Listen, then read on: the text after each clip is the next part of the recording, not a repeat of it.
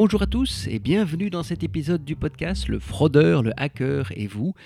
Je suis Alexandre Pluvinage et aujourd'hui nous allons parler d'une forme de fraude assez particulière en fait, à savoir le phishing ou hameçonnage à la carte bancaire, mais par courrier postal. Si, si, si, je vous assure que c'est sérieux. Alors si vous êtes prêts, eh bien allons-y.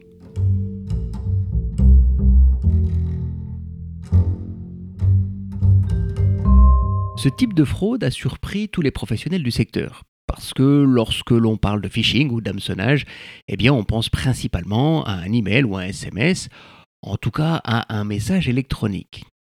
Et pourtant, début 2020, certains clients de banques néerlandaises ont commencé à rapporter des courriers papier qui leur demandaient d'envoyer leur carte bancaire vers une soi-disant société de recyclage. Vers la fin de la même année, ce sont les clients des banques belges qui ont commencé à être la cible de ce nouveau type de fraude. Alors voyons un petit peu comment cela se passe.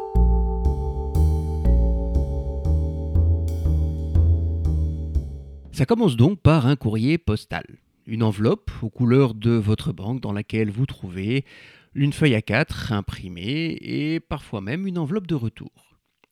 La lettre elle-même est très bien écrite et elle explique que la fraude étant devenue un vrai problème ces temps-ci, eh bien, la banque a décidé d'offrir à ses clients une meilleure protection contre la fraude à la carte bancaire et elle lance de nouveaux services sécurisés ainsi qu'une nouvelle carte avec une puce de toute dernière génération. Quelle ironie quand même quand on pense que ce courrier est écrit par les fraudeurs eux-mêmes. La lettre explique aussi que cette nouvelle carte est gratuite et afin de l'obtenir rapidement, il convient de compléter les informations demandées dans le courrier, à savoir les noms et prénoms, le numéro de compte bancaire, la date de validité de l'actuelle carte bancaire et attention, accrochez-vous bien, le code PIN de la carte en question, qu'on appelle aussi code secret. Il convient ensuite de renvoyer ces informations accompagnées de l'actuelle carte bancaire qui a été au préalablement coupée en deux, et attention, suivant les instructions contenues dans le courrier, c'est-à-dire en son milieu et dans le sens de la hauteur, de manière à ne surtout pas couper la puce dont les fraudeurs vont évidemment avoir besoin. Alors expliquer comme ça, ça semble un petit peu facile, et pourtant je vous assure que bon nombre de gens se sont déjà fait avoir par ce type de fraude. Alors voyons maintenant comment éviter de tomber dans le piège.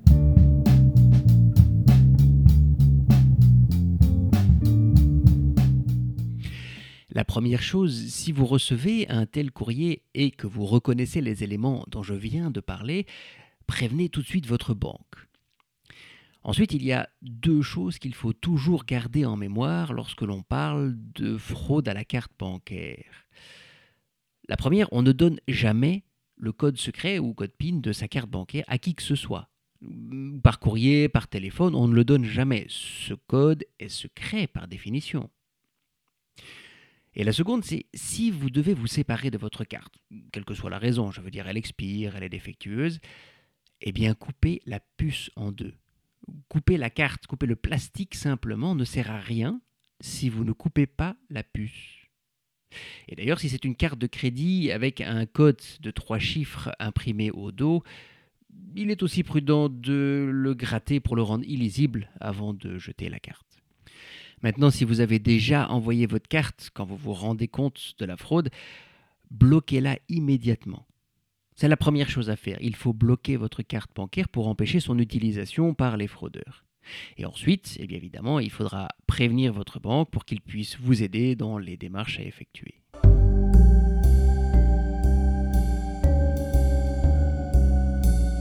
Nous voilà arrivés à la fin de cet épisode. J'espère que l'information vous a été utile. Certaines plateformes de podcasting permettent de laisser un commentaire ou de noter les épisodes. C'est toujours sympa parce que ça permet de promouvoir le travail du podcasteur. Et puis si vous pensez que cela peut aider vos amis ou votre famille, n'hésitez surtout pas à leur parler de ce podcast ou même à partager directement cet épisode.